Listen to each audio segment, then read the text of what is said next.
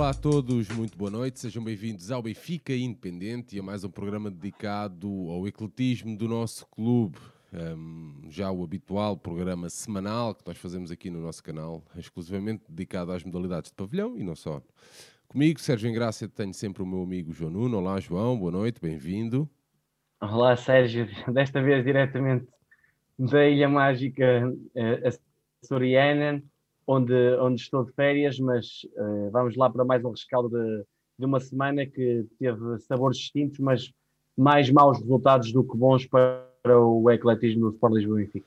Pois é, eh, dar um, então aí as boas noites à malta que já nos segue aqui em direto no nosso canal de YouTube e dizer-vos que se tivermos alguma complicação a nível de ligação, eh, tentaremos de alguma forma uh, arranjar aqui maneira para, um, pá, para resolver esse assunto. Vamos tentar uh, manter na mesma cadência do nosso episódio e depois logo se vê.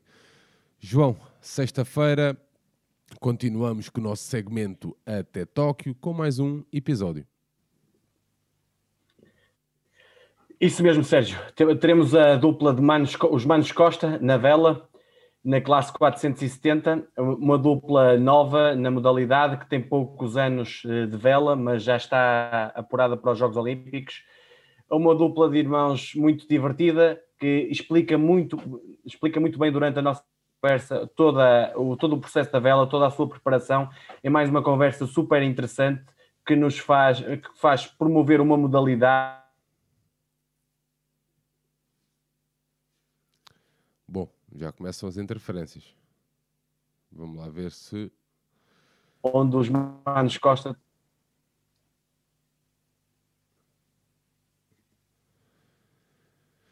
Não temos João. João, já tem... estás aí já novamente? Não.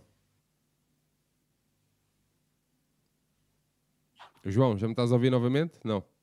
Sérgio? Sim. Estás aí, estás-me a ouvir novamente ou não? Estou, estou. Pronto, tivemos aqui uma quebra na tua, no teu discurso sobre os Manos Costa. Vamos lá tentar novamente, João. Sérgio? Sim, sim, sim. Os Manos Costa, estamos nos Manos Costa, vamos lá. É, pronto, tá, vão na próxima sexta-feira ao meio-dia ver a conversa com os Manos Costa eh, na vela, na classe 470. Uma conversa super interessante, onde eles explicam muito bem a sua modalidade, como se processa a sua prova específica na, na sua embarcação, como, como a engenharia, por exemplo, ajuda no seu, no, na sua preparação, no, no, no seu desporto, e é uma conversa onde até no quiz final tem perguntas super interessantes que eles responderam uh, muito bem e será uma conversa para promover mais uma modalidade, mais uma dupla que estará no maior certame a nível mundial. E mais uma dupla que não teve problemas, uh, arranjar uma horinha no seu plano uh, diário de treino para estar à conversa connosco, o que é sempre bom de realçar. João, vamos entrar então no nosso alinhamento, começando com o Hockey Patins, um, sénior masculino. Benfica e Porto discutiram, está quase a fazer uma semana, na passada quarta-feira, no Pavilhão Fidelidade, o jogo 3 das meias finais do Playoff do Campeonato Nacional de Hockey Patins um clássico que caiu para o Futebol Clube do Porto. O Porto acabou por vencer então por 5 a 3 no pavilhão Fidelidade. O 5 inicial do Benfica com o Pedro Henriques, o Walter Neves, o Diogo Rafael, o Lucas e o Gonçalo Pinto. Ao intervalo, o Futebol Clube do Porto já vencia por 2 a 1. Isso mesmo, Sérgio. Olha, eh, tivemos depois de dois clássicos no Dragão em que nós saímos vitoriosos de forma completamente justa, o Porto mudou de estratégia e acabou por vencer dois no, pavilhão, no pavilhão Fidelidade e assim empatar a eliminatória. Desde já, este ficou marcado, não foi num dia, eh, na quarta-feira às 8 horas da noite. Ao mesmo tempo realizou-se o outro jogo 3 da outra meia-final, o Hockey de Barcelos Sporting, numa atitude um bocado... Pá, falta de bom senso para promover a modalidade da Federação de Hockey Patins, duas meias finais à mesma hora, não, não, faz o mínimo sentido, mas o Sporting carimbou o acesso à, à final ao vencer 3-2 em Barcelos, onde teve 3-0, depois o Barcelos apertou na fase final, mas o Sporting acabou por carimbar o acesso à final, onde vai estar, e, fica, e está neste momento à espera do outro finalista, que será do, do último confronto na, na próxima quinta-feira, Porto e Benfica no Dragão Arena. Mas quanto a este jogo 3, o Benfica começou com o 5 habitual, Pedro Henriques, Walter e Diogo na defesa, Gonçalo e, e Lucas Ordonhas no, na, mais no ataque, de fora continua Fierinha, recuperado uma apendicite, E do lado do Porto, o Cabestani também optou pela mesma estratégia. Xavi Malia na baliza, Xavi Barroso, Reinaldo Garcia como defesas, Gonçalo Alves como universal, o elemento mais equilibrador, e o Rafa como elemento mais atacante. E, e tendo neste jogo ainda o Poca. E já lá vamos a uma, algo que aconteceu durante a semana e que pode ter influenciado um bocadinho também esta final. O Benfica entrava aqui com os tais dois triunfos no Dragão Arena, que o colocavam a um de, de ir à final. Tinha aqui o primeiro match point, digamos assim, uma linguagem tenística para, para conquistar o tal acesso à luta pelo título, e do outro lado tínhamos um Porto que estava entre a espada e a parede, ou seja, se, ou, ou, ganhava ou ia de férias e ficava com a época a zeros, porque já tinha perdido a Liga Europeia.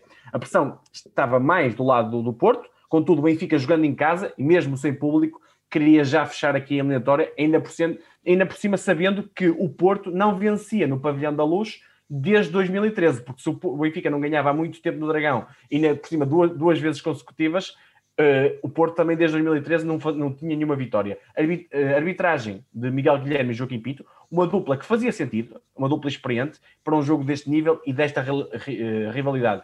Relembro-te que no primeiro, no, na primeira volta, já no, no, início mesmo da época, o Benfica tinha ganho na luz 7-3 ao Porto.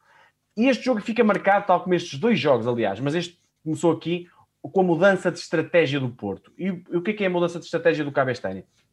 Ao olhar para os clássicos anteriores, o Porto não foi tão vertical no ataque à nossa baliza. O que é que isto, o que é que isto quer dizer? O Porto não atacou uma.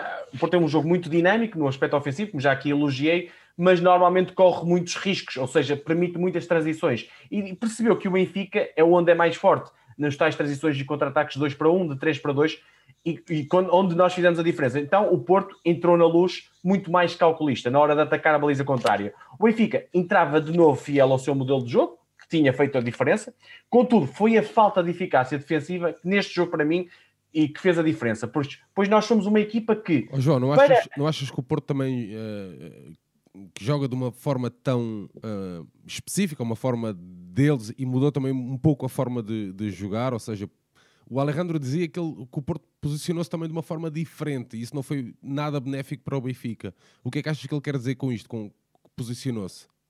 Eu acho que a questão é mais ofensiva do Porto do que defensiva, ou seja, o Porto atacou mais com calma, mais calculista, sem atacar em, em, eh, a, a, maluca à baliza contrária, porque percebeu que o Benfica marcou vários gols em contra-ataque. E por isso foi mais calculista, trocou mais a bola e ia atacar mais pela certa.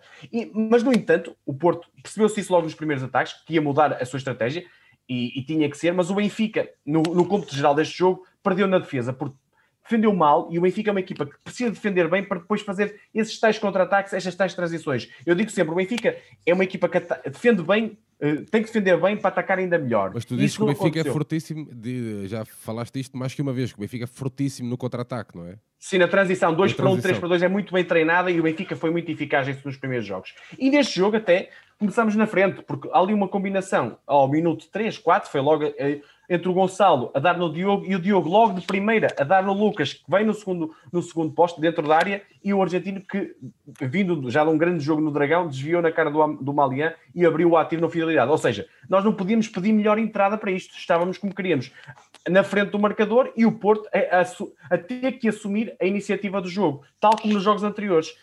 Só que o que é que aconteceu? O Porto estava mais calculista, mas mesmo assim foi sempre muito mais perigoso. Porquê? Porque o Benfica defendia mal. O, o, no 1 um para 1, um, vários jogadores do Porto conseguiram ultrapassar os nossos, só que no, no nosso lado estava um muro chamado Pedro, Pedro Henriques, que no, no, logo após o nosso gol defendeu mas, N bolas, João, mas, mas várias o, mesmo. O, Gonçalo diz que, ele, que, que, principalmente neste jogo, o Pedro ficou um pouco abandonado à sua sorte. Pronto, é muito por aí. A defesa não ajudou o Pedro. Normalmente é o Pedro que ajuda a defesa, porque a defesa está bem, mas o Pedro ajuda nos momentos em que não consegue. Aqui a defesa permitiu N bolas e o Pedro foi defendendo.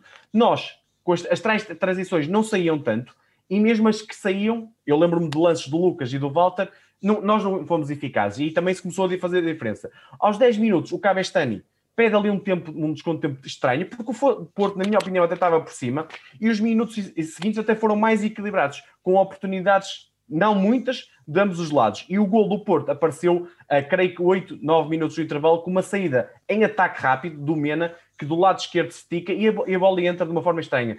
Pareceu-me que o Pedro Henrique até foi um bocadinho mal batido, mas o Walter estava ali a mistura e eu acho que o, não ajudou a que ele defendesse. E estava um empate, era um empate claramente justo face ao que se passava no, no terreno do jogo.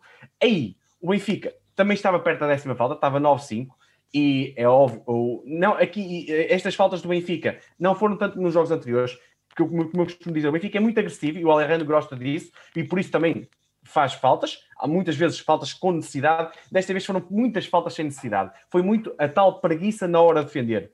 O Benfica, como estava a facilitar muito de um para um, muito pouca ajuda na defesa e o Pedro Henrique ia parando praticamente tudo. O Alejandro começou a ver uh, esses, esses perigos, parou o jogo até em dois timeouts quase seguidos, e, uh, quando faltavam ali 4, 5 minutos para o intervalo. A 3 minutos do descanso surge a décima falta do Benfica e o Gonçalo Alves foi bater o livre direito. E como vem sendo o hábito na maioria de, dos livros diretos, Pedro Henriques levou melhor e o empate manteve-se. Só que logo a seguir, o Gonçalo Pinto leva a azul e, e, na minha opinião, um azul bem mostrado e novo livre direto para o Porto. Desta feita foi o, o Di Benedetto marcar e mais uma vez o Pedro Henriques defendeu. Ou seja, o Pedro Henriques estava a, a impedir praticamente tudo. E o Benfica ficou ali com o azul do amostrado, ficou em situação de underplay. E até teve muita bola. O Porto deixou-nos ter bola na situação de 3 para 4, o Benfica até bola. Só que, e o Porto até cometeu ali uma, duas faltas. Só que no momento em que o Edu Lama estava com bola, passou a bola para trás e encontrou dois jogadores do Porto. Sei, creio que foi o Di Benedetto, dá no Rafa, e num 2 para 1 muito bem executado, o, creio que foi o Di Benedetto, faz o 2 a 1, mesmo perto do intervalo, e dá a primeira vantagem do Porto em toda a eliminatória até ao momento. Creio que faltavam 30, 35 segundos para o descanso. E esse, para mim, acabou por ser o momento claramente do jogo, mas claramente deu muito mais força ao Porto, passou a acreditar mais, porque estava em baixo, psicologicamente, de Liga Europeia, dois jogos, e o, e o Benfica ia para a segunda parte num, num momento desconfortável, no sentido que, que vai, tinha que assumir, para dar a reviravolta no marcador, tinha que assumir. E ainda por cima, estava o 11-8, já estava mais equilibrado em faltas, mas o Benfica sabendo que podia ter mais livres diretos também contra, mas também o Porto podia tê-los, uh, poder ter que fazer as faltas e o Benfica uh, uh, ter bolas paradas a seu favor. O Porto começou até a, décima, a segunda, a segunda parte com a nona falta, e, mas notava-se desde o início que o Porto estava confortável. Lá está, o Porto veio num bocadinho como o Benfica fez nos dois primeiros jogos, em vantagem e à espera do, do, do Benfica. Com 3 minutos, 3, 4 minutos jogados ali da segunda parte, o, o Nicolia leva um azul. Eu acho que, que, é discutível, acho que o critério foi um bocadinho semelhante àquilo que acontecia do Dragão Arena com, no lance, não sei se te lembras, do Rafa, encostar a tabela um jogador do, do Benfica. O Nicolia fez aqui uh, isso, levou o azul e o, o Gonçalo Alves foi ele novamente a bater o livre direto e mais uma vez o Pedro Henriques levou a melhor na bola parada. Uma, claramente, uma, hoje em dia o Pedro Henriques está no topo do mundo a defender bolas paradas. Não só, mas, mas aí está fortíssimo. Estava claramente a segurar o jogo. Estava numa fase em que o Benfica completamente desconfortável no jogo e então não foi de estranhar que o Porto chegasse ao 3 a 1, porque mais um erro defensivo e o Benfica cometeu estes erros no, neste jogo, coisa que não tinha feito nos dois primeiros. O, o, o Diogo Rafael eh, tem um, tenta fazer ali um 2 um dois para 1 um no Reinaldo Garcia, por trás da baliza, e deixa o Coco sozinho na área. O Reinaldo mete no Coco, recebe a bola e no lance de insistência faz o terceiro para o Porto. A partir daí, uma situação muito mais complicada para o Benfica. O Porto estava a ter a eficácia que o Benfica tinha nos jogos anteriores e, e tudo se complicou. Ou seja, faltavam ali 15, 16 minutos para o fim e, e até logo a seguir surge a décima falta do Porto. Lucas Ordonhas foi bater, mas como não tinha acontecido no Dragão e não aconteceu desta vez, foi um bocadinho previsível. O Xavi, Xavi Malien acabou por defender e pediu que o Benfica reduzisse para a margem mínima. O Alejandro viu a equipa algo desorientada, percebeu-se claramente, pediu desconto de tempo. O Porto Mas, estava claramente. Ó João, o Alejandro diz que mesmo no, no 4-1 a equipa não perdeu a compostura em momento algum, mesmo no pior eu cenário eu percebo o que é que ele quer dizer de compostura, ou seja, na questão do, arbitral, a questão do, do, do, um bocadinho de loucura, mas eu acho que estava desorientado. Porquê? Porque o Benfica não se sente confortável a assumir o jogo e aí ficou desorientado. O Porto estava, até, estava muito mais confiante e até, até, até, foi, até foi mais. E acabou por ser em mais um erro do Benfica, neste caso do Diogo Rafael, na saída para o ataque, faz ali um passo que não pode fazer. Uh, uh, para o Rafa, onde o Rafa intercepta, e, e, ou não, creio que foi o Mena que interceptou, isolou o Rafa e depois de ter falhado o primeiro remate, rodopiou e bate o Pedro Henriques 4-1 e a partir do 4-1 era muito difícil. Vantagem de 3 golos, era muito complicado virar. Mas, mas logo a seguir surge a 15 do Porto, Nicolia vai bater o livro direto. Nicolia, eu acho que ele nos livros diretos e Diogo Rafael nos penaltis devia ser o marcador oficial do Benfica, devia ser a prioridade número um e muitas vezes não é, vai marcar e faz o 4-2. E o Benfica entra novamente no jogo e começa a acreditar numa reviravolta.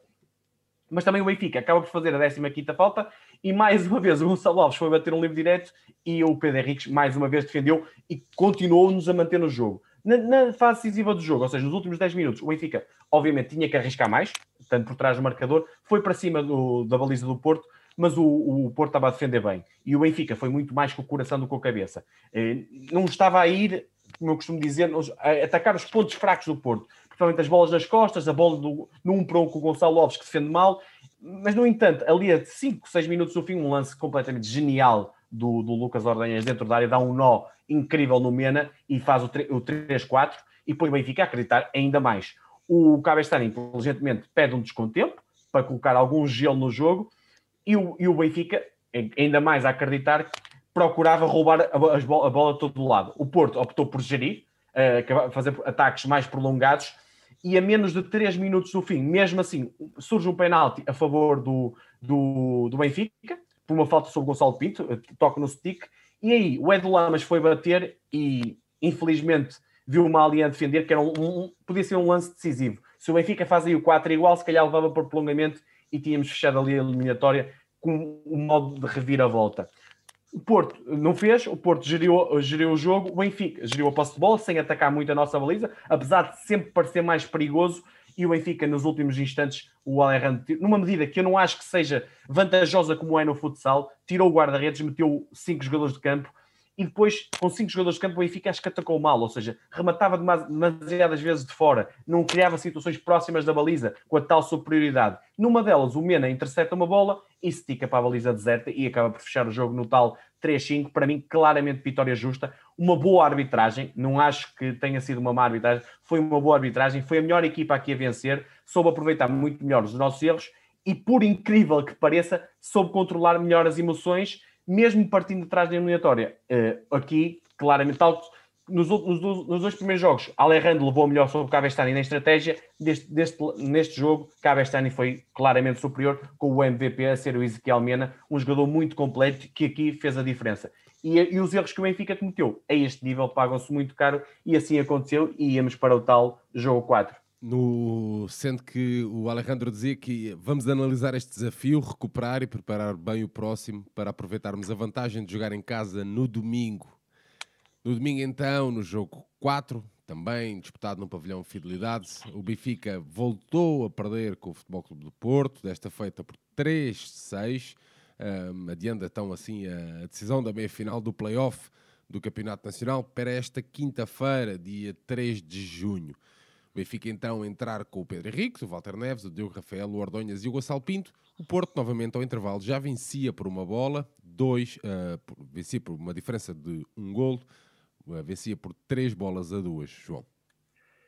Isso mesmo, Sérgio. Olha, as, as equipas iniciais foram exatamente as mesmas, uh, os, os, treinadores não mudaram, e tínhamos aqui uma coisa, uma, algo que mudou foi no banco do Porto, foi o Poca saiu a notícia, a meio de, dentro do jogo 3 e jogo 4, que o Poca tinha assinado pelo Benfica, não renovando como estava prometido ou como estava praticamente feito com o Porto, e, e lançou-se essa notícia. Não sei de quem, penso que começou no jornal do jogo, não sei quem é que lançou essa notícia, não sei se isso foi feito, ou seja, fechado esse contrato, esse jogador, para a próxima época, no meio desta eliminatória, mas já acho que foi um assunto mal gerido pelo Benfica, se assim foi. Porquê? Das duas, uma, se o Poca vem para o lugar do Walter, regredimos nessa posição. Se o Poca vem, na minha opinião, vem porque o Benfica oh, atempadamente mas isso, é, foi... mas isso é outro, isso eu percebo, mas isso é outro assunto. Estamos a analisar a componente técnica. Eu, eu já, já, já, já, já, te é, explico é, porque é que eu estou é a analisar outra... isto. O Poca, se vem, vem, vem mal porque o Benfica não fez o trabalho a tempo. O Poca abrir uma guerra com o Porto numa meio de uma eliminatória por um jogador chamado Poca, com todo o respeito que tenho por ele, que é um bom jogador de rotação, mas não mais que isso, não faz o mínimo sentido. E eu acho que o que o Benfica fez foi picar o, Porto. E por isso o Porto veio para este jogo um bocadinho de orgulho ferido, no sentido de vocês roubaram-nos o jogador, nós vamos aqui sacar o empate e vamos levar a eliminatória para o Dragão. Obviamente, não é isto que joga, não foi isto o fator decisivo para a vitória, até porque há questões também arbitrais a falar deste jogo. Mas eu acho que não foi um assunto bem gerido e foi e acabou por ser importante para este jogo e o Benfica cometeu um erro que eu acho de palmatória ao deixar esta notícia sair no meio desta eliminatória. Até podia, não, o timing não achas é que pode ter sido aqui mesmo, errado. Pode ter havido aqui mesmo contra-informação. O Porto já sabia e jogou perfeitamente com essa informação no jornal do jogo. Pronto, se foi, eu não, tenho, eu não estou a par de quem é que lançou não, não sei, essa não notícia. sei, tô, eu também, também não sei, estou é a falar assim, de cor o Porto podia, se essa notícia já tem algum tempo, já podia ter saído antes do, do, de começar esta meia final, por exemplo. Eu, eu acho pareceu-me que, que, as coisas se calhar fecharam-se entre o jogo 3 e o jogo 4, porque repara, no jogo 3, se o Porto sabia, o, o Poca estava lá dentro do campo. No jogo 2 também estava, no jogo 1 também estava. E o Porto mal soube da notícia, no jogo 4 já não estava, na ban já não estava no banco. Neste jogo já estava na bancada. Aliás, eu acho que já nem está na região do Porto, porque já sabe como é que funciona a, ali. Por isso, é, é este, eu acho que este assunto apesar de ser extra hockey, no sentido literal da coisa, do jogo, acho que acabou por ter alguma influência. E acho que o Benfica aqui não agiu da melhor forma na gestão da sua equipa para esta eliminatória e para este jogo, que tinha um caráter decisivo, quer se queira, quer não. E o Benfica entrava para este jogo a saber que novamente só precisava de uma vitória para chegar à final. Mas lá está, a derrota em casa do jogo anterior o Benfica não entrava com a mesma confiança. No entanto, o Porto continuava entre a espada e a parede. Só, só podia ganhar. Tinha que salvar o tal oh, segundo João, match point. Mas o Benfica era claramente favorito, poxa. É assim, eu, eu, depois de ganhar os dois jogos, me dizer assim, João, tu acreditavas que o Benfica não, não ia fechar na luz? E eu acreditava que o Benfica ia fechar na luz. Não tinha essa dúvida. Favorito entre Benfica e Porto, eu acho que é muito não, equilibrado. Favorito no sentido de, pá, tinha de, de ganhar dois vezes Sim, em duas oportunidades tinha que fechar numa em casa. E eu, isso aí, depois de ganhar dois jogos do Dragão, eu não admitia chegar a jogo 5. Eu não estou a dizer Agora, que o Benfica é, é, muito, ou claramente superior ao Futebol Clube de Porto a nível de jogo jogado. Não é nada disso que eu estou... Agora, o Benfica vinha com, uma, com a moral toda. Sim, vinha com a moral toda, que eu acho que perdeu alguma coisa do jogo 3. E para este jogo 4 vinha receoso. Ou seja, aconteceu a questão poca, mas aconteceu a derrota do, no jogo anterior. Derrota essa que não acontecia, tal como te disse, desde 2013. Ou seja, o Porto vinha mais confiante e o Alejandro vinha tentar reagir à estratégia do Cabestani, ao tal jogo menos vertical, menos de ataque à baliza e mais calculista. Que ele, diz, uh, ele diz que nos dois jogos, uh, e já vais, já, já vais avançar para a tua análise, mas nos dois jogos não conseguimos ser melhores. Não conseguimos que a nossa defesa parasse os ataques do Futebol Clube do Porto, não conseguimos sair em transições e, sobretudo, não lhes conseguimos fazer a mesma moça que eles nos fizeram em ataque organizado. Lá está, é, é exatamente isso. E deixa-me dizer que uma coisa, já sabes que eu não gosto muito de falar de arbitragem, mas o que é que aconteceu aqui? Foram nomeados dois árbitros que não têm o nível que se pretende para este jogo. Devia ter sido, se calhar, nomeada a mesma dupla, não sei, ou, ou um, um Peixoto e um Leão. Duplas estão habituadas a este nível. Um Rui Torres, apesar de estar habituado a um árbitro muito, eh, muito tendencioso nestes jogos, é, é, facilmente perturbável, e o Pedro Figueiredo, que é muito jovem. Ou seja, acabou por ter um bocadinho como o jogo 2 no Dragão Arena, se bem te lembras quando eu falei, este jogo 4 foi uma dupla pouco experiente, e depois acabou por cometer erros que têm influência no jogo, apesar que eu acho que não tenham sido claramente decisivas para isso, mas teve claramente influência no resultado. E desde aí, uma, o jogo 5 devia ser tal como no jogo 3, um Miguel Guilherme, um Joaquim Pinto, um Ricardo Leão um Luís Peixoto, porque tem que ser os melhores árbitros nos melhores jogos. Para o jogo jogado, Sérgio, o Cabestani, obviamente, ia adotar a mesma estratégia do jogo 3, já se percebia isso, ou seja, o Porto atacar muito pela certa, sem correr riscos de levar a transição do Benfica onde é forte, e viu-se logo nos primeiros instantes. Mas, mas apesar disso, foi em transição que o Gonçalo, no 1 para 1, sobre o Walter, tirou o nosso capitão da frente e estica para 1-0 logo no minuto 2. O Porto vinha, davante, vinha do jogo, de ganhar o jogo 3 e abria o jogo 4 logo na frente muito, muito mais confiança. O Benfica tinha de reagir e fez-lo um bocadinho de forma pouco inteligente, na minha opinião. Não, não, encontrou grandes soluções para entrar na defesa do Porto e era muito remate exterior e muito pouca criatividade. O Benfica estava muito eh, parado, ou seja, também aconteceu ali um, um, algo que influenciou isso, foi a lesão do Walter. O Walter levou uma bola, creio que na cara, na face, no nariz e não regressou mais à, ao, ao jogo e isso pode ter influenciado porque é o capitão e nas horas normalmente difíceis o capitão é que nos mostra onde nós temos que ir e ele não estava lá. Apesar disso, num lance de, de, um para um, do, do Sérgio Aragonês que tinha entrado para o lugar do Walter, ao minuto 6 ele passa para um jogador do Porto e um, num remate enrolado faz o, um igual.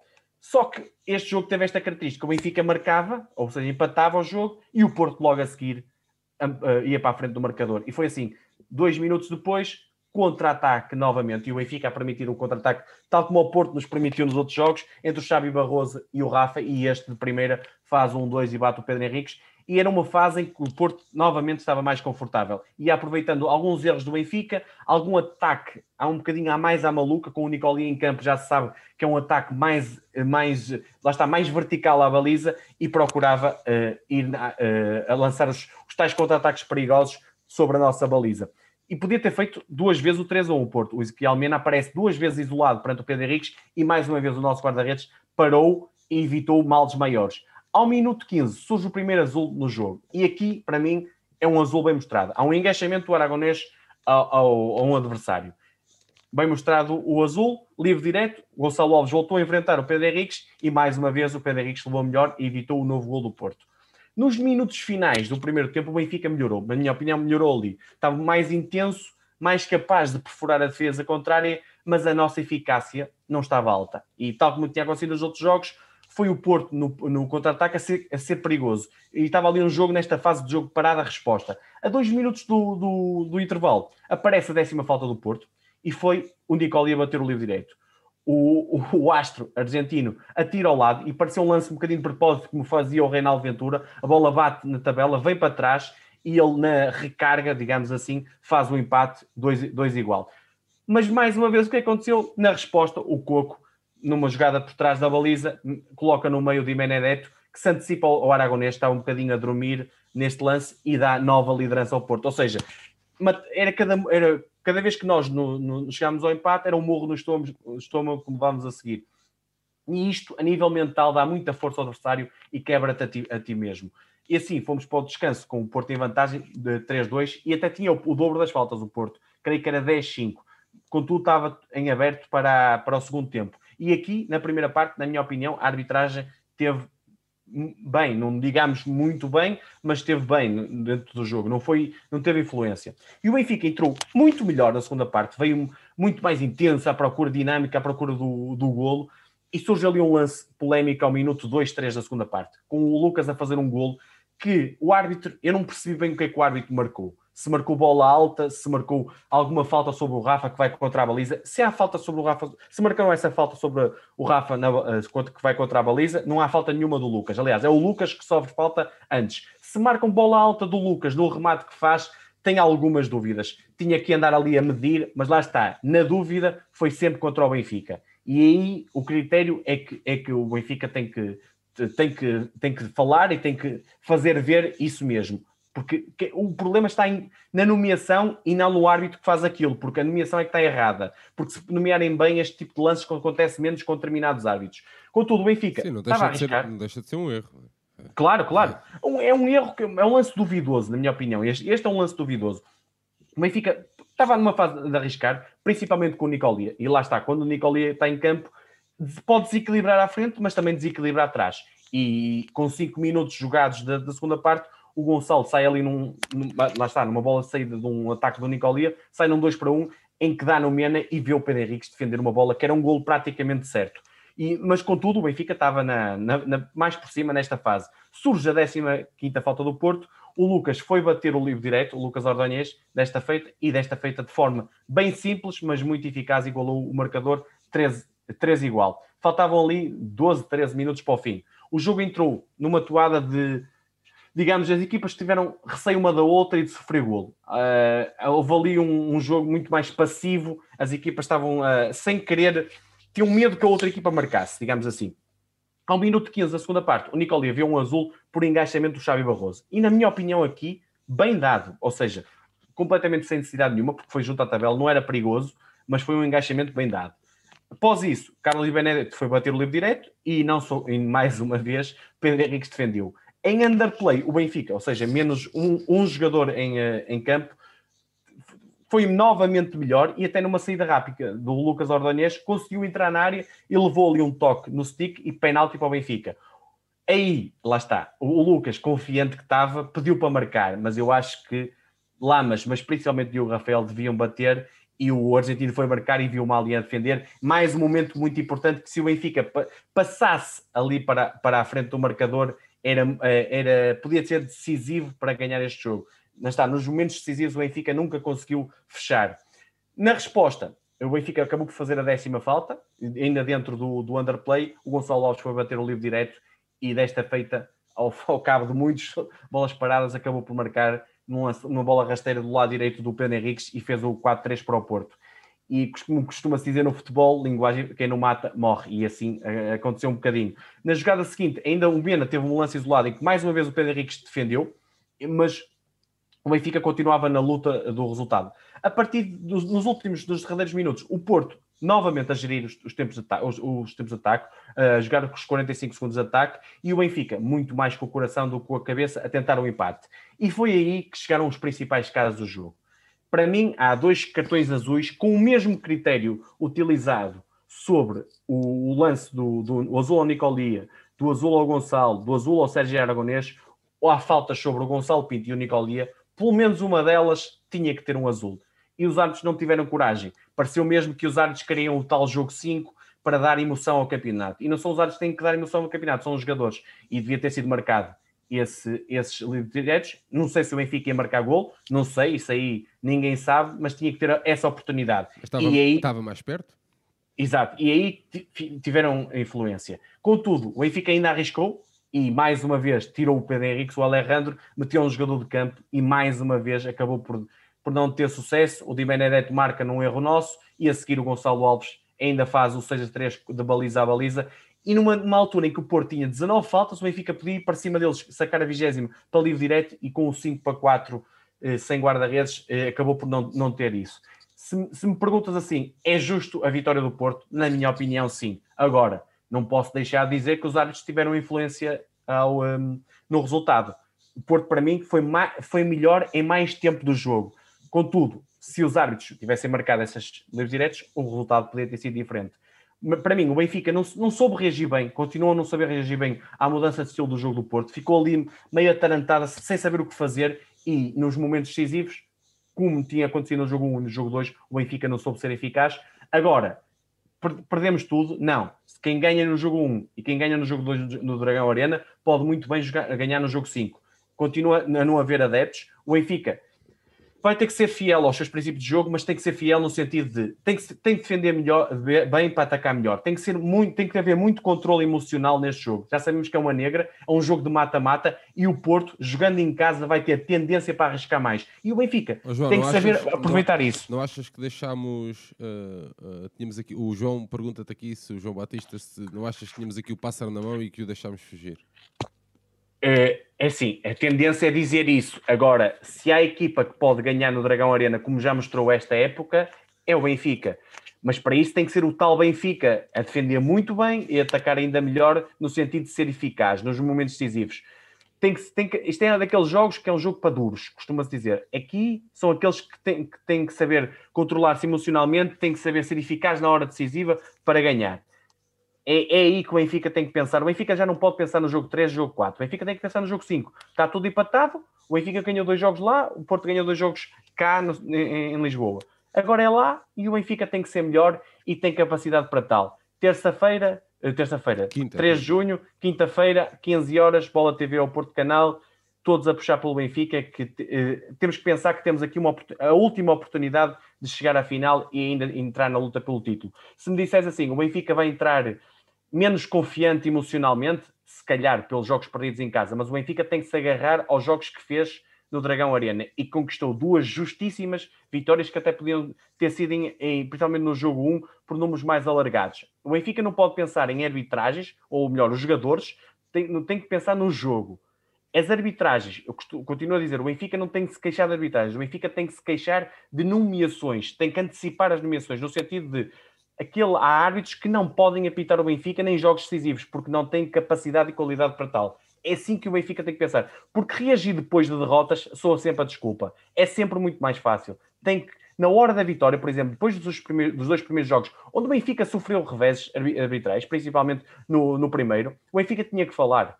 Mesmo depois de vitórias. E é assim que o Benfica se constrói. Um Benfica forte é falar de questões extra, mas que influenciam o jogo depois de vitórias e não depois de derrotas. Mas estás a, estás a referir às declarações do.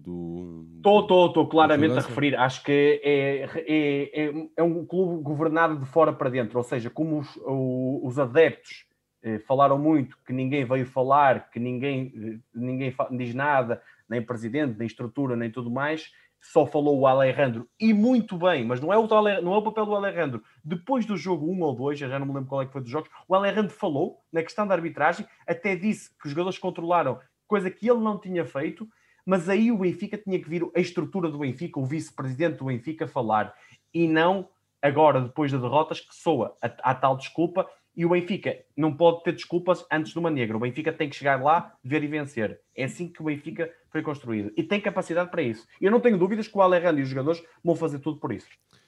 Muito bem, João. Uh, fechamos então a nossa equipa sénior masculina de Hockey Patins, uh, na esperança que quinta-feira não, não, não tenhamos que fazer nenhum episódio na tua viagem. Uh, depois de seis dos Açores, não tínhamos que fazer nenhum episódio em direto de São Martinho do Porto. João, avançando então para o handball, a nossa equipa sénior masculina de handball defrontou o Sporting Clube Portugal, defrontou e venceu o Sporting no pavilhão número 2 da Luz no passado sábado por 34-32, um jogo correspondente à 29 jornada do Campeonato Nacional. João, uh, no pavilhão uh, número 2 da Luz, a formação inicial do Benfica, o Sérgio Hernández, o Keita, o Diordic, Francisco Pereira, o Belon, o Ole Ramel e o Paulo Moreno. Uh, um jogo que ao intervalo estava 17 igual. Isso, Sérgio. Olha, eh, foi uma vitória que demonstra o quão fracos fomos no jogo do João Rocha. Pese embora a lesão do Kukic, e neste jogo ele acabou por regressar, mas jogou pouco tempo, e frente a um Sporting muito mais debilitado no João Rocha, o Benfica acabou por perder eh, mal esse jogo, porque teve ali uma oportunidade de tal chegar ao tal segundo lugar que aqui praticamente ainda tem uma leve esperança, mas é mesmo muito, muito leve. Deixa-me só dizer que nesta jornada o Porto deu uma tarefa no Boa Vista, 46-31, o Águas Santas 34-30 ao Horta, o Povo perdeu em casa 26-34 com Belenenses, o Avanca deu, uh, ganhou 32-20 tranquilamente ao Boa Hora, o Ismael perdeu em casa 22-31 com Madeira Sade, a ABC e São Joanense empataram a 30 golos e o Gaia em casa ganhou de forma clara 34-25 ao Vitória Futebol Clube. O Porto lidera com 87 pontos, Sporting 81, Benfica 79, Águas Santas 72 em quarto lugar, quinto Belenenses 68 pontos, sexto Madeira Sade 62, Povo em sétimo com 55, Ismael, uh, ABC a seguir 52, com o Ismael também 52 e o Avanca 51. Está aqui uma luta para a última jornada. Gaia com 50, já fugiu à, à despromoção, obviamente. Horta 49 também, Setúbal 48, Boa Hora 44. Teremos São Joanense no playoff de despromoção com 41 e o Boa Vista já despromovido com 35. O Chema neste jogo, nesta vitória 34-32 sobre o Sporting, optou por esse set que falaste, o Sergei na baliza, e que é o, se calhar o melhor set com a questão do Kukic, que regressou, mas não tem ainda ritmo, se calhar, para tal. Kukic a central, o Belon na lateral direita, o Petar na lateral esquerda, quem está na ponta esquerda, Ramel com um jogo fabuloso na ponta direita e Paulo Moreno com pivô, sendo que o, o trocava com o, o Ramel na, na defesa-ataque. Deixa-me dizer que o Sporting começou com uma equipa hum, algo diferente do que eu esperava, mas Manuel Gaspar na baliza, o Darko Diokic na, na ponta e o Bingo na outra, Valdez e Ednilson como laterais. Um, o Salvador entrava na defesa com o Ruesga para o ataque e o, Tiago Rocha eh, era o pivô atacante e o Dorochuk o pivô defensivo. De fora acho que tinham apenas o Nuno Roque, o Scott estava no banco, eu achava que ia ser o titular, e, pronto, e o Sean Gart, que é o lateral direito melhor deles, não jogou, jogou menos tempo e foi o Edmilson, mais pela questão também eh, defensiva. Quanto ao Benfica, o Benfica entrava aqui com a, com a derrota vergonhosa da semana passada nos Açores. E não foi só essa derrota, já tínhamos perdido com o Porto antes. Este jogo, em termos de campeonato, contava para muito pouco. Era só uma questão mais de confiança e que também é muito importante para a taça de Portugal que vinha aí. A ideia, o, Sport... é, é, o Chama diz que a ideia é tentar acabar a época a ganhar, principalmente a taça de Portugal. Era isso que tu falavas. Exatamente. O, o Sporting entrava aqui sabendo que até podia perder com o Benfica, se ganhasse na última jornada o Águas Santas, assegurava o segundo lugar. Era, como te disse, um jogo de preparação para o embate decisivo da meia-final da taça, que se joga no dia 5 de junho, às 15 horas, e que dá na RTP2. O, tal como te disse também há, há, poucas semanas, no dia 7 de abril, o Sporting tinha-nos ganho 31-29, num jogo em que o Benfica, para mim, até era mais favorito e que tinha um Sporting desfalcado. E o, e o, e o Sporting, uh, o Benfica, tinha que ser aquela equipa que tinha perdido no Dragão, mas tinha feito uma excelente, um excelente jogo para ganhar uh, este Sporting. é, o Benfica tinha que mostrar aqui, tinha que encarar este jogo como uma forma de mostrar que tem uma equipa que pode vencer as melhores equipas em Portugal. E, obviamente, sendo um derby, a motivação se eleva e triunfar é sempre importante. Obviamente que o Sporting do outro lado queria ganhar para fechar já a questão do, um, do segundo lugar, que é, é acaba, por ser importante porque tens menos uma eliminatória europeia na próxima, uh, na, na, próxima época. O, o jogo tal como te falei, um jogo de contexto competitivo baixo, eh, mas que o Benfica tinha que ganhar para ainda obrigar o Sporting a ganhar na última jornada, mas já lá vamos à questão. Mas foi um jogo semelhante a esse derby da primeira volta, ou seja, os ataques claramente a superiorizarem-se às defesas de forma clara. O Benfica começou na frente, mas o Sporting respondia sempre, nunca deixando a diferença ir à margem dos, dos dois golos. Isto na primeira metade da primeira parte. E quem eram os nossos melhores jogadores? Olé Ramel e Petar Diordic. O Ramel na ponta com uma lição do, do posto específico e o Petar nos 9 metros muito eficaz a ser o nosso bombardeiro de serviço. Na defesa, continuávamos com os meus problemas de sempre.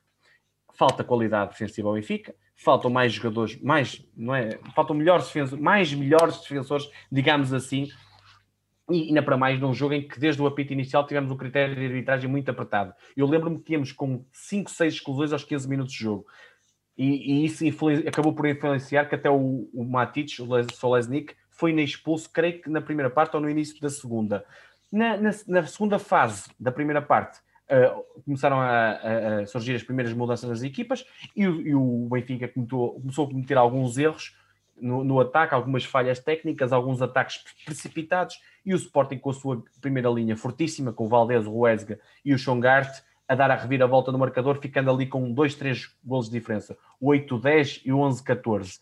O Chema pede desconto tempo e o Benfica melhora. Normalmente tem sido assim, quando ele pede desconto tempo, a equipa reage logo a seguir, voltou a encontrar boas soluções ofensivas, com o tal Ramel e com o Petar a serem claramente os mais, os mais eficazes e até o intervalo a levarem o jogo empatado a 17 igual. O Ramel tinha 5 golos, o Petar tinha 4, eram os melhores jogadores mais em evidência e estava tudo em aberto para os derradeiros 30 minutos. No reatamento do jogo, Sérgio, tivemos o Sporting que estava ser, teve mais, mais tempo na liderança, bem, mas o Benfica, tal como o Sporting na primeira parte, nunca deixava a, a, a diferença ir para números difíceis de virar, ou seja, estava ali sempre a diferença nos dois, três gols no máximo.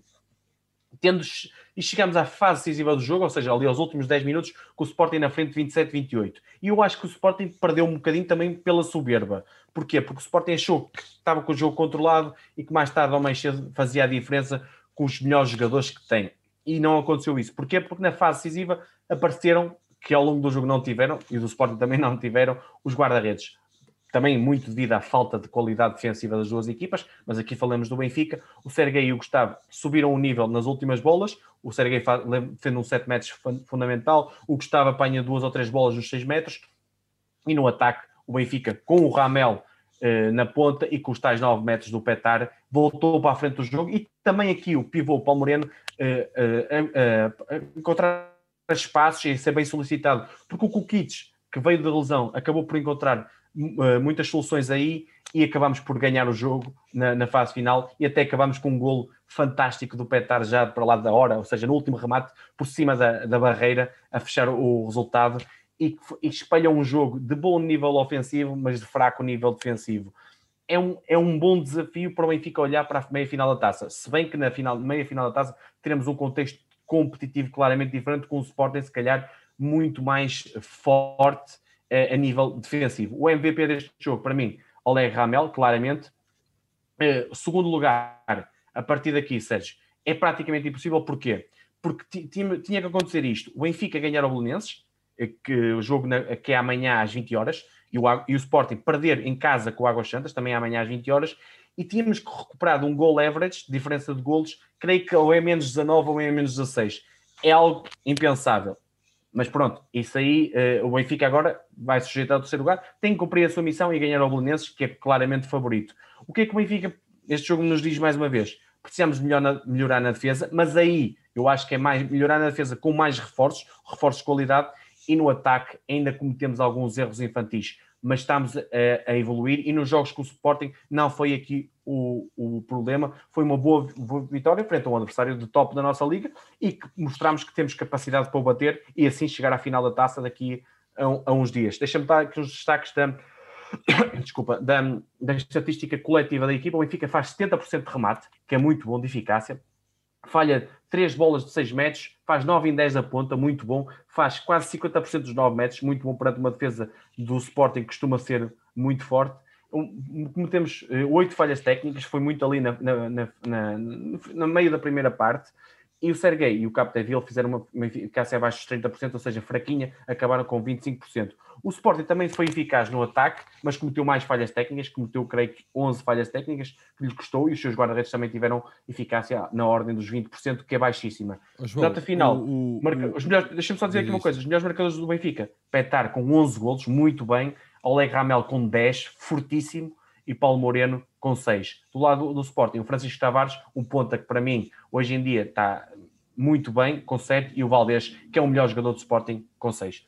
João, o Tiga está aqui a dizer que os jogos de handball não devem ser amanhã às 8, porque o Sporting Porto em basquete até às 19 no João Rocha, a não ser que o Sporting jogue com o Águas Santas noutro pavilhão. Nosso, pois, nosso... mas está tudo marcado para as 8 horas da noite, ainda, ainda há um bocadinho vi isso. Agora, não sei se alteraram à última hora, mas pois. tipicamente. Amanhã, podem alterar amanhã. Em Portugal eu já acredito em tudo, mas pronto, em, é, é, o que é e pronto. Mas se não alterarem, o Belenenses Benfica é amanhã às 20 horas no Acácio Rosa, mais um jogo para ganhar e preparar a tal ah, meia final. Pronto, Santiago já veio dizer que o Sporting joga em Almada. Pronto, eu bem parecia que não se alterar isso tudo. Esta malta, esta malta está, sempre, está sempre atenta. Vai jogar no pavilhão do ginásio do ginásio Clube Sul. Como tu sabes, é muito difícil nós até fazermos as promoções das modalidades, que às vezes isto, estes horários alteram-se sempre. Mas, mas indo ao assunto mais importante no que diz respeito ao handball, que é o próximo fim de semana, a Final Four da Taça Portugal, jogada no Pinhel. O Benfica e Sporting jogam a primeira meia-final. Em, em Pinhel, não é no Pinhel. Em Pinhel. Está bem? Em Pinhel. Tu, Benfica, tu que és todo comichoso com, com o Povos. Isso, tens razão, tens toda a razão. Sábado 5 de junho às 15 horas e dá na RTP2. Se chegarmos à final, que deve ser com o Porto, porque o Porto defrontou o Águas Santas na outra meia final, domingo 17 horas RTP2 no Pinhel. Muito bem, João. Fechamos então aqui o handball, à altura de irmos até à nossa equipa sénior masculina de futsal, que defrontou o fundão no jogo 2 e garantiu a presença na final do play-off da Liga Placar, um jogo disputado no passado sábado no pavilhão Fidelidade. O Benfica venceu por 3 a 2. O Benfica a entrar com o Roncagli, o Nilson, o Rafael, o Emni, o Xiscala e o Jacaré. Ao intervalo, o Benfica vencia por uma bola a zero. Já, não sei, eu já apanhei, não sei bem quem, não sei se foi o, o guarda, se foi o Ricardo que diziam que isto era um dos jogos que gostavam mesmo de ter assistido no pavilhão, João. Não sei se concordas, se não.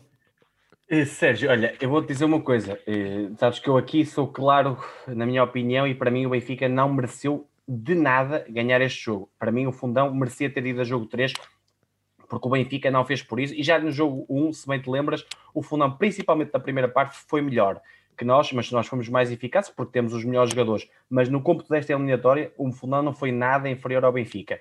E se me perguntas ao confiança para a final, depois desta meia final, não é muita, se bem que são jogos completamente diferentes e teremos um derby pela frente. Porquê? Porque o Sporting também no seu jogo ganhou 5-1, apesar de ter começado a perder com o Leões Porto Salvo e acabou por carimbar a segunda vitória e assim o acesso à final esperada, o derby eterno. Quanto ao nosso jogo, começamos com o Diego na baliza, o Nilson a fixo, o Rafael Enemy entrou de início, mas logo foi para a primeira bola, porque o Robinho substituiu logo a seguir.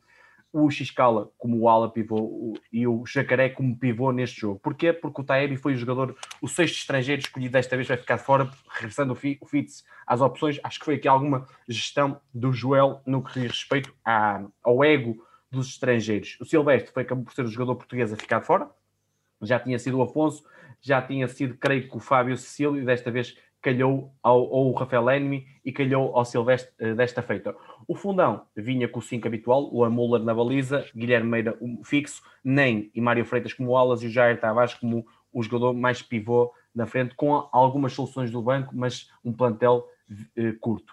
Com a tal vitória de 3-0 no, no, jogo 1, a equipa liderada pelo João Rocha, eh, era para fechar aqui já a eliminatória e garantir o tal lugar na final para a discussão de mais um campeonato tínhamos pela frente o tal adversário fundão muito competente e, e, eu esperava ver um Benfica de muito mais qualidade do que nesse tal jogo, mas também com a mesma eficácia, porque nestes jogos o importante é a eficácia. O Fundão, apesar de vir com uma derrota e sabendo que mais uma lhe ditava o afastamento da temporada, vinha sem pressão, porque o favorito era o Benfica, ainda para mais a jogar em casa. O Fundão ia procurar um para um nos seus alas, fortíssimos, Mário Freitas e Nem, ia subir também o Luan Muller para, para respirar. O tal jogo, que já falamos com o Afonso muitas vezes, o jogo de 5 para 4 passivo, mas com uma equipa que é curta, tem ali 7, 8 elementos, precisava disso para respirar durante o jogo. O Benfica, um, o jogo começou logo aos 20 segundos com uma, com uma grande oportunidade de perigo para o fundão. Um erro do X-Cala eh, na, na, troca de bola, perdeu, o Nem fica, ficou ali isolado, recuperou a bola e na cara do Diego atirou ao lado uma ineficácia que já que tinha castigado o fundão no jogo 1 e também acabou por castigar um bocadinho neste jogo 2. A partir daí, o Benfica teve mais bola, como era esperado, começou a praticar o seu futsal, mas sem nunca imprimir grande velocidade e sem nunca ter uma grande confiança. Notava-se isso.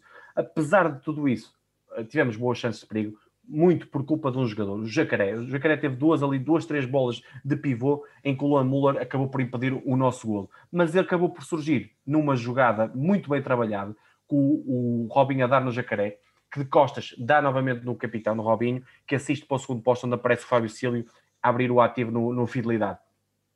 E eu pensava eu, abriu o ativo, estava feito mais complicado. Por engano, o Fundão acabou até por fazer a quinta falta ali a meio da primeira parte. O Benfica baixou claramente a intensidade do jogo e, e acabou por ser o Fundão a ter as melhores oportunidades de, eh, as melhores oportunidades de perigo.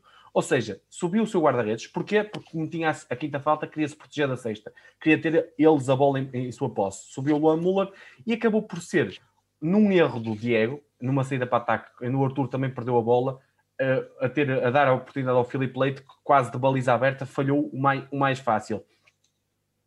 E também num desses movimentos 5 para 4, em que o Benfica foi no engodo, pressionou alto, levou uma bola nas costas do Filipe Leite, que aparece na, na cara do Diego, e o, o Diego teve muito bem aí e impediu o gol do Fundão. Ou seja, era um Fundão claramente melhor no jogo. Nós ainda tivemos ali uma boa ocasião do Nilsson na cara do, do Muller, mas a mostrar que o Nilsson com os pés é muito fraco, tentou um chapéu, mas saiu muito mal mas sobre o, o, apito final para o, o, intervalo, uma falta claramente sem necessidade do Guilherme Meira nas costas do Jacaré, até uma falta perigosa, dá a nossa, dá livre de 10 metros para o Arthur, mas podia ter feito ali o 2-0, mas a eficácia não teve alta, o guarda-redes contrário defendeu e recolhemos aos balneários com um 0, que era, apesar de tudo, injusto. O empate se calhar expressava melhor o que se passava em campo. Na segunda parte, primeiros minutos de muito pouco futsal, um futsal muito fraco, muito longe das balizas, equipas encaixadas, um futebol muito pouco veloz, um Benfica pouco dinâmico e não encontrava soluções. Até que ali ao minuto 27, ou seja, 7 minutos da segunda parte, uma boa saída do fundão. Nós falhámos ali nas trocas, creio que foi o Nilson e o Rafael Leme, não tenho a certeza, mas eu creio que falharam. Acabou por permitir ao Filipe Leite, num remate cruzado, em que a bola bate no poste, creio que ainda bate no Diego e entra e era um castigo merecido porque, para o Benfica, porque o, o, o fundão estava, acaba, acabava por ser justo este empate. O Benfica estava sem soluções. E logo a seguir, até foi, apesar do empate, foi o fundão a ter duas ocasiões claras, em que o Diego, alguns jogadores a aparecer à, sua frente, uma o Jair, creio que, e um outro o Pelé, não tenho a certeza, mas foi, creio que foi assim, o Diego a defender. Isso foi sem surpresa, que a 7 minutos do fim, 7, 6 minutos do fim, numa iniciativa individual onde o Mário Freitas é muito forte, sobre o Robinho, a rematar cruzado na ala direita, também costuma estar no lado esquerdo, na ala direita, e fazer o 2-1 a favor do fundão, de forma justa. E um castigo claramente merecido para o Benfica.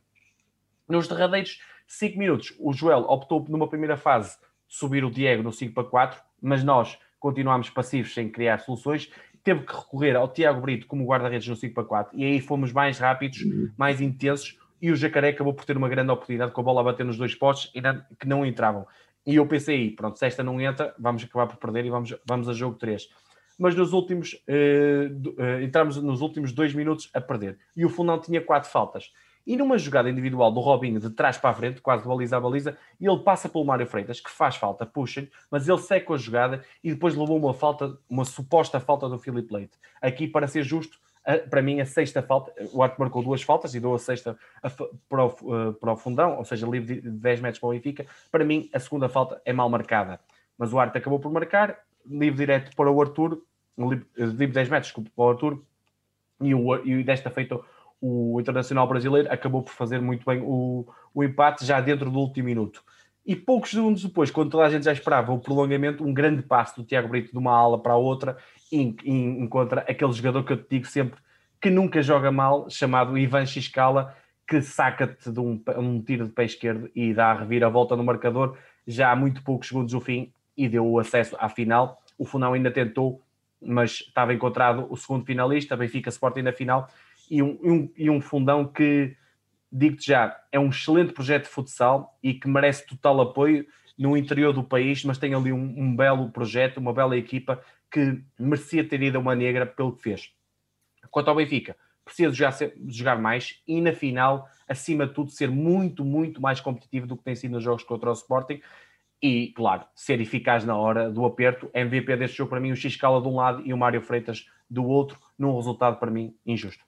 Muito bem, João. Uh, a final, final começa, começa... quinta-feira, 20 e 30, canal 11 Sporting TV, uh, jogo 2 Uh, creio que é no dia 10 de junho, uh, não, 6 de junho, desculpa, 6 de junho, às 19h30, Benfica TV, o canal 11. Jogo 3 já no João Rocha, dia 10 de junho, feriado, no canal 11 Sporting TV. Jogo 4, 13 de junho, se houver necessidade disso, às 17 horas no Pavilhão Fidelidade na Luz. E jogo 5, no dia 16 de junho, se houver negra, às 19h30 no Pavilhão João Rocha. Muito bem, João. Um... Será uma final já sabemos onde tudo pode acontecer, onde de fator caso eu acho que irá ter pouca influência, mas a competitividade com que se joga e a eficácia na hora do aperto será decisiva. Eficácia quer defensiva, mas principalmente ofensiva, para encontrar o próximo campeão nacional. Não, as pessoas, eu sei que o Sporting é campeão da Europa, se calhar é favorito nesta fase, mas o Benfica tem mais do que capacidade para bater este Sporting, como provou há dois anos e como já provou esta época em alguns derbys bastante equilibrados. Muito bem. Eh, o Joel diz que tivemos que apelar à superação. É de vitórias destas que se fazem campeões. Veremos, Joel, veremos. Também é, mas é principalmente contra, nos jogos com o Sporting que se fazem campeões do futsal. Por muito respeito que eu tenho pelo fundão e tenho muito, já sabemos que, que os campeonatos, os títulos, e esta época já perdemos um, uma taça da Liga, de forma inequívoca para o Sporting, é aqui que tem que se fazer os campeões. Nem mais. João, hum, Avançando então, a nossa equipa sénior feminina de hóquei em patins disputou na passada quinta-feira a partida dos quartos de final da Liga Europeia de hóquei em patins uh, feminino. Na Catalunha, o Voltregá venceu o Benfica por três bolas a duas. Uh, João, uh, não sei se concordas, é uma desilusão, não, não sei. Sim, bem. é uma desilusão pelo que se viu em campo, Sérgio. Eu, eu, não, eu não acho que o Voltregá seja mais forte que o Benfica. É. Achei que o Voltregá acabou por ser mais eficaz nos momentos importantes que o Benfica. O Benfica tem mais jockey e tem melhor plantel que o Voltregá, apesar de o Voltregá ter ido à final. Muito Deixa-me dizer. O 5, o 5, o Benfica entrar com o 5 então, uh, mas queres dar um contexto do, da competição? Sim, deixa-me só okay. dizer uma coisa. Nos quartos de final, o Riron naturalmente deu 7-2 ao Caco equipa portuguesa, e passou à meia-final. O Sérgio Aniola, num jogo muitíssimo equilibrado, perdeu 4-7, mas só após prolongamento com o Maleu, que era favorito. O Stuart Massamá eh, não teve hipótese contra o Palau Plegamans, que era o grande favorito e acabou por ser campeão da Europa e jogava em casa por 9-2. Nas meias finais, o Riron defrontou o Palau Plegamans, que só ganhou 4-3, num jogo bem complicado. E na outra meia-final, com surpresa, o Voltregá foi ganhar, foi, ganhou ao Maleu. Na final, o Palau não deu qualquer hipótese e goleou 6 a 1 o Voltregá e acabaram por vencer pela primeira vez na história desta competição. Uma equipa que foi campeã sem derrotas no play-off do Campeonato Espanhol, que é o campeonato aqui mais competitivo uh, do mundo. Quanto ao nosso jogo, Sérgio, nós começamos com a Maria Vieira, a Beatriz e a Flor mais atrás, a Flor como mais como universal, Marlene e Maria Sofia, tal como esperado, na frente. De fora ficou a Sofia Contreiras. Creio que nem viajou, viajou com a equipa. Não sei se é um motivo pessoal, profissional que, não, que impediu de viajar, porque estas jogadoras, para quem não saiba, não são profissionais, têm os seus trabalhos. E eu não sei se viajaram uma quinta-feira ou uma quarta-feira. Quando elas viajaram, se Quarta, conseguiu penso, dias de trabalho. Pronto e não sei se conseguiu. E portanto o Paulo Almeida tinha no banco uma opções a Rita Albuquerque na baliza, Macarena Augustina, que regressava após Jesus, já tinha regressado a semana passada, Inês Severino, a jovem, e a Catarina Pedro.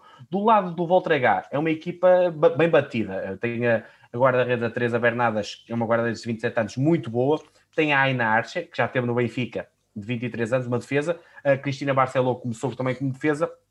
Tem a Berta Garrida e a Laura Barcondes, que é a principal finalizadora da equipa, e apesar de ter um banco e é muito bem treinado pelo José Miordé, que é um ex-grande jogador da modalidade. O Voltrega, que é uma equipa que ficou em quinto lugar no, no Campeonato Espanhol, eh, com cinco vitórias, quatro empates e cinco derrotas na fase na segunda fase, não chegou aos quatro primeiros, porque os quatro primeiros é que iam ao, playoff do título, onde ganhou o Palau Plegamantes, com vitórias sobre o Cedaniel 2-0 e Maleu 2-0 nos playoffs, e é uma equipa, pelo que eu pude ver, é uma equipa que defende bem, mas marca pouco. Foi a terceira melhor defesa do, da Hockey Liga Feminina, mas foi o quinto eh, melhor ataque.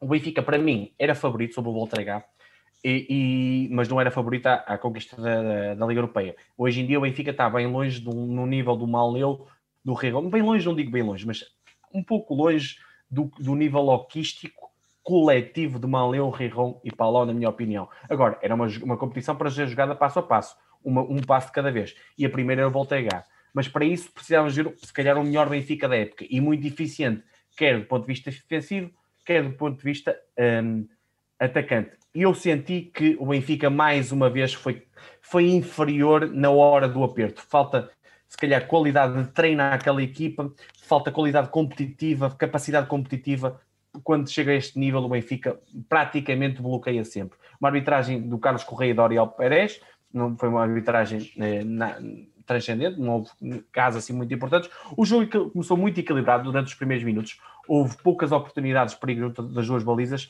e até a primeira chance começou ali ao minuto 4. Um penalti por um patinho de uma jogadora adversária e a nossa especialista, Inês Ferida, uh, Severina, foi chamada a bater e viu a Teresa Bernardas, que é uma grande guarda-redes, a, a mexer-se, eh, eu acho que se mexeu antes do, do remate e acho que devia ser repetido, mas acabou por defender e não impediu o Benfica de abrir o marcador. Dois minutos depois foi o Voltrega a marcar. A Garrida assistiu na área a Barceló, que é uma, uma jogadora muito experiente, creio que até vai acabar a carreira, e acabou por desviar e fazer o 1-0, e assim, em desvantagem, a formação liderada pelo Paulo Almeida teria que assumir muito mais a iniciativa do jogo e, e assumiu e foi em busca do gol contrário. E muito por culpa da nossa melhor jogadora em campo, a Flor Felamini, que nos jogos grandes se vê que é uma grande jogadora, começou a construir vários lances de perigo, mas a nossa ineficácia foi gritante. A guarda-redes contrária defendeu tudo o que tinha para defender, e apesar do Benfica estar por cima, o Walter H ia sempre tentando contra-ataques perigosos. E, e, até acabou por ter alguns perigosos para aumentar a, a contagem. A, a, menos de 5 minutos, creio eu, do, do, intervalo, novo penalti a favor do Benfica. Não foi por falta de ocasiões que o Benfica não marcou, falta sobre a Marlene, e desta feita foi a Agostina Fernandes a chamada para, para bater, e a Argentina viu a bola bater no ferro e o, o 1-0 a favor do Odregá continuava. No, nas, nos minutos finais da primeira parte, foram os espanhóis que tiveram melhor e tiveram muito perto do 2-0. Contudo, eu acho que o intervalo chegava com 1-0 e era um resultado injusto, mas castigava a nossa ineficácia. Falta 5-2 e nada de, de, de extraordinário por aí. No reatamento da partida, uh, uh, surge logo o 2-0 para, para o Voltrega, que ainda, ainda, preocupava mais os benfiquistas. O Roberto Garrida a assistir na área a Laura Barcontes, mas depois a, a, a bola fica ali, a, a, Berta ganha o ressalto perante a Inês Severino, lá está, a inexperiência aqui também a valer, e que se isola perante a Maria Vieira e faz o 2-0. Ficou ali um jogo muito complicado para o Benfica tínhamos que arriscar ainda mais em busca da tal reviravolta. E aqui apareceu Maria Sofia Silva. Foi a jogadora, se calhar, mais em evidência, ao criar ali dois, três lances individuais eh, na, nossa, eh, na baliza contrária, mas o gol continuava a não aparecer. E foi eh, numa esticada de meia distância de uma jogadora que nem é muito disso, a Beatriz Figueiredo, que viu a Maria Sofia Silva desviar esse remate e fez o 1-2 finalmente e de forma justa a 18 minutos do fim, com 7 minutos jogados na segunda parte estava tudo em aberto e sentia-se que o Benfica tinha capacidade para virar. Entramos ali numa fase mais intensa, com o Benfica estar muito perto da igualdade, mas também o Voltregá ser perigoso na transição.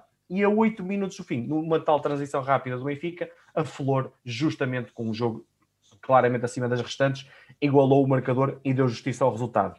Isto já depois da Marlene ter levado ali um azul e a Maria Vieira ter defendido ali muito bem no livro direto, uma grande defesa, e o Benfica ter defendido bem na situação da, da play. Porém, o Benfica marca e quando chega ao empate, ou seja, calma, agora há um novo jogo, um novo empate, leva o gol logo a seguir do Volta A Ana atira de meia distância e na recarga a Jordito Burgaia, creio eu, faz o 3-2 e o Benfica leva ali um soco bem duro depois de tanto trabalhar para a igualdade, perto do fim, leva uh, novo golo e faltavam, creio que 5, 6 minutos para o fim. Nos últimos minutos, o Benfica tentou muito através de remates de meia distância, para o tal desvio, muito nessa base e com muito também devido à, à Flor Felamini que tentava eh, sempre iniciativas individuais, mas a Teresa Bernardas está muito bem na baliza, acabou por se cotar que se calhar como a melhor jogadora do Voltrega, no nosso lado foi a Flor, e o Paulo Almeida ainda conseguiu arriscar as cinco jogadoras de campo, tirou a Maria Vieira, mas mais uma vez esta, essa estratégia não deu resultado e mais um desaire a nível europeu. Eu acho que tínhamos claramente equipa para eliminar este adversário e fomos incompetentes na, na, principalmente na, na questão da finalização. Continuo a achar, como já te falei aqui em alguns jogos, principalmente de nível superior, que é uma equipa que não está totalmente exprimida. Há qualidade para muito, muito, muito melhor. Ok. E temos que assumir que foi um falhanço da nossa parte e agora o foco tem que virar-se para a conquista do título, de mais um título, onde aí somos claramente a melhor equipa nacional, mas temos que mostrar na, no terreno de jogo e não podemos facilitar. Muito bem, João.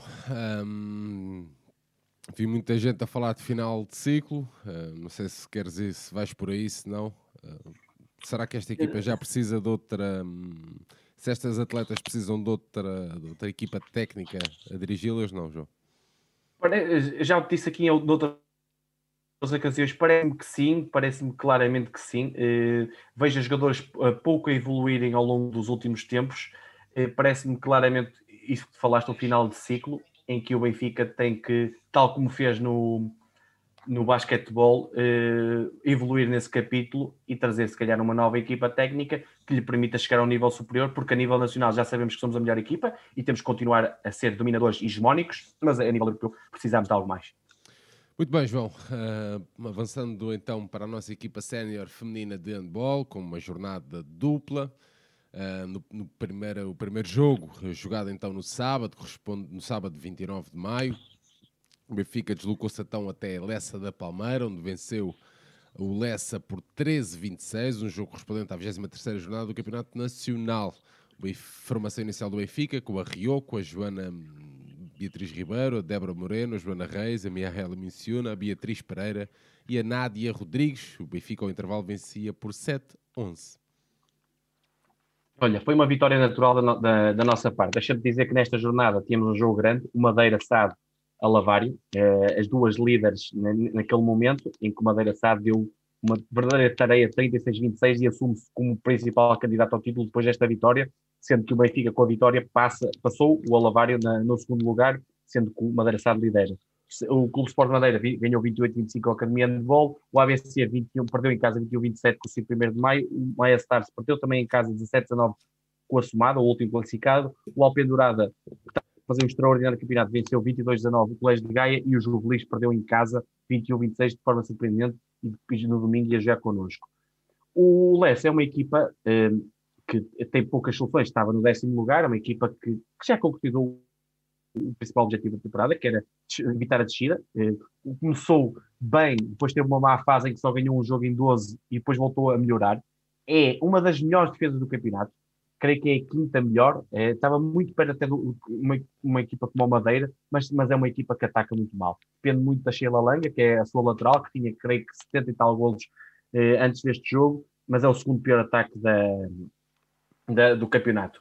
O Benfica era naturalmente favorito a vencer o jogo, após a tal derrota caseira que o colocou praticamente afastado do título, mas, tinha que, mas sabia que tinha que ganhar os jogos para ainda ter alguma chance. Precisava voltar a ganhar confiança após esse duríssimo uh, desaire e ainda tinha um jogo ainda mais difícil no domingo seguinte. Nós, em termos de, de confrontos com o Lessa, tínhamos ganho nos 16 anos de final da taça com bastantes dificuldades, 19-22, somente nos, nos últimos minutos, e na primeira voz, uh, volta na luz ganhamos naturalmente 24-16. Uh, quanto ao, ao, ao, Benfica, começou com a Rioco na baliza, a Beatriz, a uh, Ana Sobral fez ali alguma gestão, a Beatriz na ponta direita, a Miaela uh, na, na, ponta, na ponta esquerda, desculpa, Miaela na lateral esquerda, Madalena e, e Débora trocavam na defesa-ataque, Joana Reis jogou aqui como, como um, uh, ponta do outro lado, a Joana Ribeiro como central e a Nádia Rodrigues como pivô. A Ana Sobral, face ao, a uma equipa de menor valia, optou pela, por essa gestão, sabendo que no domingo ia ter um jogo de elevado grau de dificuldade. O, um, o Lessa fez um bocadinho jus àquilo que já te disse, ou seja, defende bem, mas ataca com pouca qualidade. Os 13 golos mostram isso. E até tivemos um jogo em que os primeiros 20 minutos foram bastante equilibrados, mas muito mal jogados, principalmente da nossa parte, que temos capacidade para mais, falhar muito passe, uh, uh, bolas infantis e arrematar de forma precipitada. O Lessa, que tem uma boa guarda-redes, a Bárbara Ferreira, creio, e tentou aguentar ali o máximo de tempo que o jogo equilibrado. Mas nos últimos minutos da, da primeira parte, nos últimos 10 minutos, o jogo chegou ali com 6-6, ou seja, via-se bem que havia muito pouco handball e muito, uh, muito pouca qualidade. O Benfica deu a natural sapatada e conseguimos um parcial de 5-1, aproveitando vários contra-ataques pelas nossas pontas e também com a entrada de uma das melhores jogadoras do Benfica, Cláudia Correia, que fez um gol de primeira linha e, e, conseguiu fazer várias assistências e chegamos ao intervalo com 7-11 no placar, com a Madalena Pereira, mais uma vez, claramente de extraordinária forma, com três gols a ser mais eficaz e a Joana Reis também a ser efetiva com dois, mas uma exibição fraquinha da nossa parte do ponto de vista do ataque. Na segunda metade, eh, de forma progressiva, fomos fazendo a gestão do plantel e fomos aumentando a vantagem, resolvendo o problema. Vários contra-ataques da Ruth Fernandes, boas jogadas de um para um da Cláudia e da Madalena e acabamos por chegar a 10 minutos do fim a ganhar por 10 golos com o jogo feito com 11-21. Na fase final do jogo, quem entrou e brilhou foi a Margarida Sapessoa, que também tem demonstrado nos minutos que lhe é concedido a qualidade que tem e acabou por fazer vários golos, várias assistências para a pivô e acabou por, o Benfica acabou por dobrar os, os números do Lessa com o 13-26 como resultado final, que demonstra a diferença entre as duas equipas. Missão cumprida, sem uma grande exibição de encher o olho, mas um resultado que traduz eh, a tal diferença entre as duas equipas. MVP, por esses minutos finais de grande qualidade, dava a Maria dessa pessoa, sem nunca deixar de destacar o, a boa exibição defensiva de duas jogadoras que não se fala muito, que é a Débora Moreno e a Nádia Rodrigues, são o muro central defensivo do Benfica, com a Madalena Pereira também com 4 gols e a Cláudia Correia com 3, ah, também com a Ruth Fernandes e a Adriana Lages com algum destaque. Muito bem, João. Uh, no domingo, então, uh, no dia 30, no pavilhão de Noronha Feio, em Queijas, o Benfica venceu uh, o Juvelis no jogo correspondente à 24 jornada do campeonato. Uh, venceu por 32 a 27, com o Benfica a sua formação inicial, com a Rio, com a Beatriz Pereira, a Nédia Rodrigues, a Madalena Pereira, Cláudia Correia, Ruth Fernandes e a Mia Hela. Ao intervalo, o jogo empatado a 15. Sérgio, olha, para já dizer porque é que este jogo foi no pavilhão Noronha foi sabendo que o Benfica jogava em casa. Porquê? Porque se houvesse terceiro jogo de futsal, já tinha que ser marcado e era para o pavilhão número 2 da luz, já que o Hockey jogava no outro pavilhão. E por isso não pôde ser ocupado pela nossa equipa da Ball Feminino, tendo esse jogo transferido para o tal pavilhão Noronha Feio nesta 24 uh, ronda, antepenúltima do Campeonato Nacional. Onde já tínhamos jogado, onde já tínhamos nesta jornada, o Madeira Sado cumpriu Sim, mas aí o Madeira Sado e o CS Madeira jogavam, jogavam em casa. Em casa. Ou seja, sim, eram sim, jornadas que nós íamos à Madeira, mas acabamos de fazer esse jogo no continente. Madeira nesta jornada, ganhou 29-22 à Academia de Bol, naturalmente. O Alavário foi ganhar a outra equipa da Madeira 32-28, também cumprindo a sua missão. O Santa Joana está a fazer uma recuperação muito boa e ganhou 21-20 no Maia Stars. O Alpendurada a, fazer jus ao seu grande campeonato, ganhou 25-7 ao Lessa. O Colégio de Gaia, naturalmente, ganhou 22-8 ao ABC.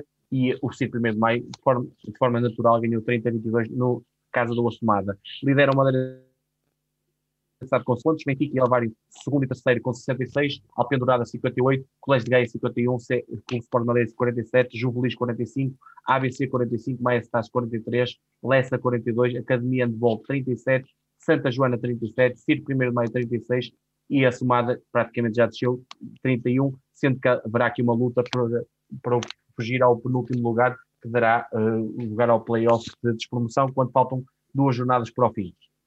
Quanto a este jogo com a Juvelis, a Juvelis é uma equipa bem, diferente do Leicester, tem mais capacidade. É uma equipa que tem, principalmente na sua primeira linha, uh, Patrícia Mendes, a Joana Espinho e a Filipe Gante, boas jogadoras e com capacidade para nos criar bastantes dificuldades. Entrava na, neste jogo, nesta posição, tinha 10 vitórias, 1 empate e 12 derrotas. Está ali na, na, no segundo patamar do handball feminino começaram muito bem a época, também passaram por uma fase pior, onde fizeram apenas 3 vitórias em 11 jogos, e nos últimos 6 uh, eh, jogos ganharam 3 ou 4, creio eu. Algo irregular, com algumas derrotas estranhas para adversários de, de qualidade inferior, mas sempre complicando a tarefa às melhores equipas. Estão ali na luta pelo sexto lugar. O Benfica tinha que vencer, sabendo que após o Olavar em Madeira tinha que ganhar os jogos todos e esperar uma escorregadela do Madeira. Será muito difícil, mas, mas o Benfica tinha cumprido a sua missão. A equipa da, do, do Juvelis entrou muito melhor no jogo. Uh, começou melhor a partida com um parcial de 3-0, aproveitando ali algumas falhas técnicas da nossa parte e no ataque a, sua, a tal primeira linha a fazer estrago num para um. Após uma, uma má entrada, a, a equipa do Benfica acalmou, eh, re, reagiu e, e, aos 10 minutos já estava empatada 5 igual, muito fruto de duas jogadoras, da Madalena Pereira e da Miaela Michuna, que no processo ofensivo estavam em destaque. A partir desse 5-5 aos 10 minutos, o jogo ficou equilibrado. Os minutos seguintes foram de gol cá, gol lá, sem a diferença passar os dois golos. E o Benfica estava, estava a tentar muito a questão do contra-ataque da, da transição rápida, porque no ataque organizado evidencia grandes problemas. Do lado da Juvelis, continua a Negante e a Patrícia Mendes a fazer estragos, e nos minutos finais da primeira parte tivemos uma surpresa, que foi o Juvelis, se calhar é a melhor equipa até o momento que eu vi fazer o 7 para 6. Conseguiu criar muitos problemas à nossa equipa, eh, conseguiu a partir daí marcar vários golos e acabou por manter o equilíbrio a 15, que estava registrado no intervalo. A Ruth Fernandes com 4 gols era a nossa melhor marcadora e a Miaela e a Madalena com 3 eh, vinham logo a seguir. Íamos para o segundo tempo com um resultado tudo em aberto, muito equilibrado e que se nós mantivéssemos até ao final, até a parte final do jogo, podíamos ter ali uma surpresa porque a Julis tem capacidade para isso.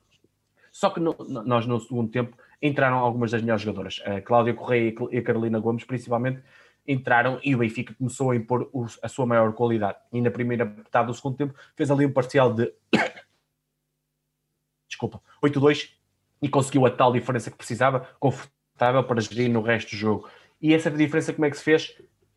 Na defesa. Uh, maior agressividade, obrigou a mais erros de Juvelis, a Rio que defendeu mais bolas e acabou por fazer mais ataques rápidos, mais contra-ataques e também fruto da sua qualidade num para um, da Cláudia, da Madalena e da Miaela, a fazer a diferença. O Juvelis procurou quando tinha essa desvantagem de 5, 6 golos, reagir muito do 7 para 4, mas o Benfica, do 7 para 4, 7 para 6, desculpa, mas o Benfica já com os ajustes feitos, Ana Sobral viu bem isso na primeira parte, uh, conseguiu parar melhor essa, esse lance estratégico do, do Juvelis e mantivemos a vantagem nos 5 golos até à parte final e acabou até também, mais uma vez, a Margarida Sapessoa entrar muito bem, trouxe imprevisibilidade ao nosso ataque e acabamos por manter essa vantagem final até aos 32-27, sendo que para mim é MVP do jogo, mas está, não, foi, não é muito destacada a Nádia Rodrigues pela defesa que faz. É um esteio defensivo, é um, autêntico pêndulo defensivo ali na nossa equipa e agora acho que dificilmente chegaremos ao título, mas temos que cumprir a nossa missão nos dois jogos que faltam. Penso que o Benfica hoje no seu site colocou que o próximo jogo é no dia 6 de junho, mas agora vamos ter compromissos para a seleção, por isso eu acho que não vai haver jogos. E, o último, e, depois não vamos jogar para a taça, que creio que taça, os quartos de final da taça que já fomos eliminados pelo Olivarion são dia 10 de junho. Os nossos compromissos finais da época, a penúltima e última jornada, são no fim de semana 12 de junho, onde recebemos o Open Dourada às 15 horas no pavilhão número 2 da Luz, e a última jornada, que tem que ser jogada toda no domingo, 13 de junho, às 18 horas, que a última jornada tem que ser a toda a mesma hora. Vamos ao pavilhão difícil do Colégio de Gaia para acabar o campeonato e veremos as contas finais. Muito bem, João. Uh, os jogos que nós tínhamos aqui no nosso alinhamento estão vistos, estão passados em revista então este fim de semana. Avançamos então para as tuas notas finais, João. Olha, Sérgio, algumas notas finais. O, no basquetebol tínhamos uma vitória para cada lado e voltámos a ter uma vitória para cada lado. O Porto acabou por vencer de forma clara o jogo 3 no Dragão Arena 87-73 ficando a uma vitória do título, mas no jogo 4, mais equilibrado, o Sporting respondeu com muita alma, muita defesa e com um travante muito melhor e um Elvis, mas principalmente um travante muito melhor que no jogo 3 igualou a eliminatória, ganhou 76-80 e levou a negra, também aqui uma negra, na final do Campeonato Nacional para decidir o próximo campeão, que será jogado amanhã às 19 horas, tal como o, o Tigas tinha dito, na, que dá na RTP2 e na Sporting TV. Deixa-me dizer que hoje o Benfica anunciou a saída do Rafael Lisboa do, do seu plantel. Acho que é uma medida que eu entendo. Eh, se vieram, por exemplo, o Diogo Gameiro para base da equipa, como segundo base, percebo perfeitamente. Acho que o Rafael, até pela, pela questão do pai, Carlos Lisboa, que infelizmente é difícil de passar, porque o que se fala é que vai sair. O Rafael Lisboa, para o seu futuro, tem que perceber se será um ou dois, ou seja, base ou segundo base, e, e percebeu-se que vai para um, um, um, campeonato estrangeiro, eu acho que lhe fará muito bem e sempre com a porta aberta para regressar, porque eu acho que tem que se fazer a distinção e os Benfica têm que fazer essa distinção. O pai é o pai. Então, mas, ele não um... tinha, mas não achas que ele tinha condições para continuar?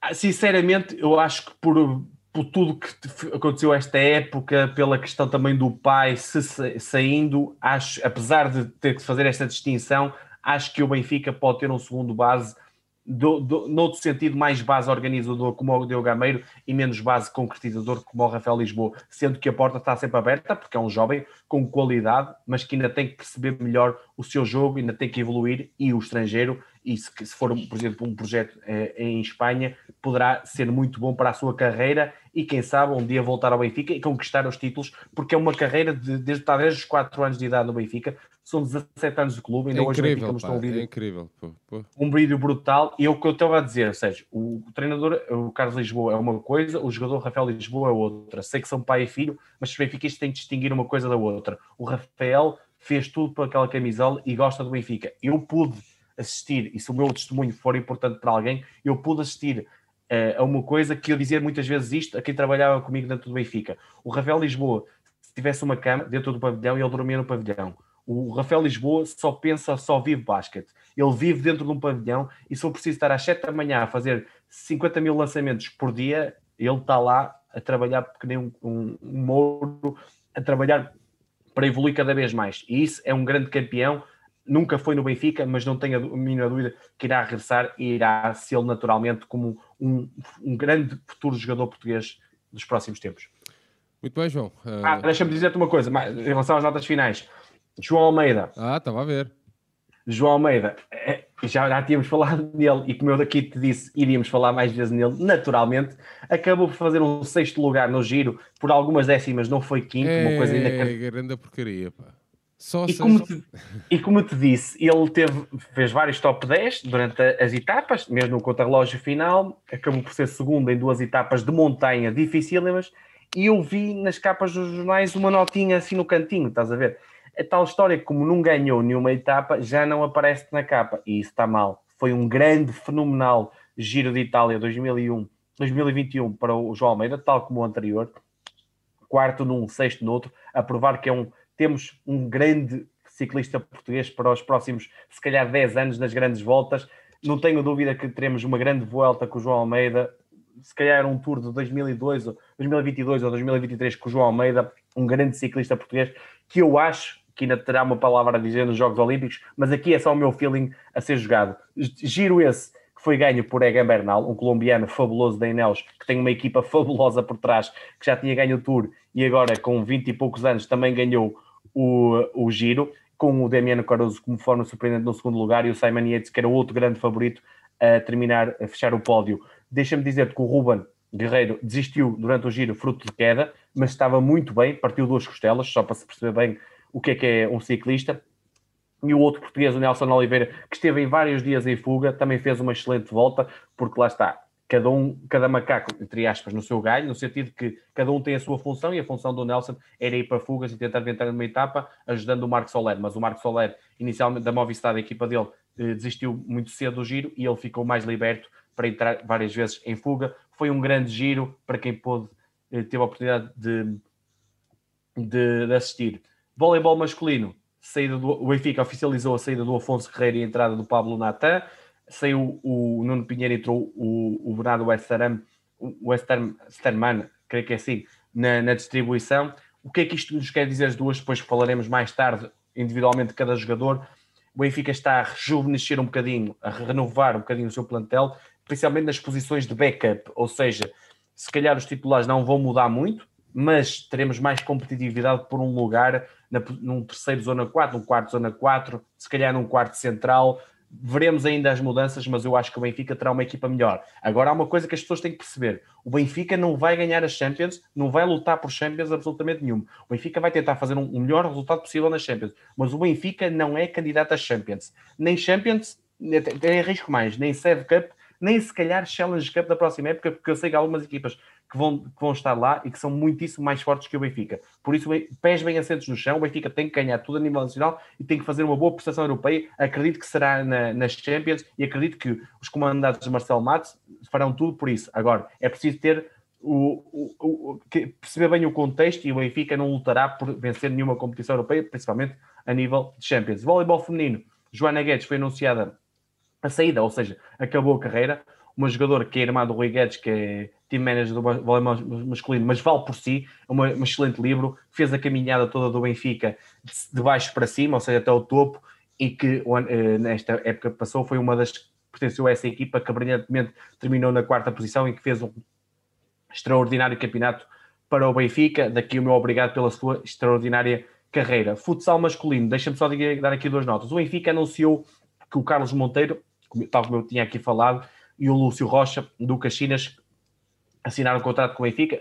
Fala-se que o Lúcio irá ficar no Caxinas e o Carlos Monteiro poderá englobar o plantel da próxima época. O que eu questiono aqui é uma coisa. O timing? O, o, está, o, a questão do comunicado e a coerência do timing. Ou seja, se o Benfica, o Benfica de certeza que nas outras modalidades já contratou os jogadores durante a época. Agora, o Benfica não pode agir. Saíram notícias do Tiago Brito e do Fábio Silva terem ido para o Braga. E o Benfica a seguir mete um comunicado a dizer que o Lúcio e o Carlos Monteiro vêm para. Isto é reagir ao que vem de fora. O Benfica tem que ter a sua própria agenda, a sua própria comunicação. E tem que ser uma coisa coerente. Se nas outras modalidades não faz isso, porquê que no futsal abriu esta exceção? Não percebo. Continuo a não entender. Acho que, em termos comunicacionais, aqui nas modalidades, mais uma vez, falhamos uh, a larga escala. Já tinha feito a questão do hockey. Uh, Deixa-me dizer que a seleção uh, saiu hoje uh, o nosso grupo ao Mundial na Lituânia, que vai ser jogado de 12 de setembro a 3 de outubro. Estaremos com Ilha Salomão, Marrocos e Tailândia, onde somos claramente favoritos. Uma última nota: no atletismo, a nossa seleção ficou no sétimo lugar na, na Superliga, baixou à Primeira Liga na, na competição de, de, seleções, mas fez um excelente sétimo lugar, com destaque para algumas provas, a do Isaac Nader nos 3 mil metros, do Pedro Paulo Pichardo, da Liliana K, alguns destes atletas que nos irão representar nos Jogos Olímpicos e que nós temos alguma pena que não, não possamos uh, ter umas boas conversas com eles para os promover e para as pessoas perceberem muito bem como é que é a sua preparação para esse grande certame que se aproxima. Muito bem, João. Isso é estar a mandar uma mala carregada de dinheiro da ponto 25 de Abril, é a mesma coisa. Pode ser que alguém apanhe cá embaixo um barco que vá passar, ou alguma, um cancelheiro, ou uma coisa assim do género. Mas pronto, João, terminamos então assim este uh, 49 episódio. Vê bem, João, 49 episódios, hein? só dedicadas ao ecletismo e ao desporto em geral que envolva o Benfica. João, Continuação de umas boas férias, um grande abraço para ti, uh, um beijinho para a tua esposa e um abraço para o quarto 102 também, ou 101, ou alguma coisa a de ser. Uh, a malta que nos acompanhou esta noite, bastante malta que nos vai acompanhar, já sabem, todas as terças-feiras, 21h30, cá estaremos eu e o João Nuno, às vezes com um ou outro convidado, para falar do ecletismo do nosso clube. Deixar-vos então um abraço, vivam o Benfica nestes tempos cada vez mais difíceis. Um grande abraço e até para a semana. Tchau, João. Viva o Benfica. Olha esse fixe, levanta aí para o teu irmão.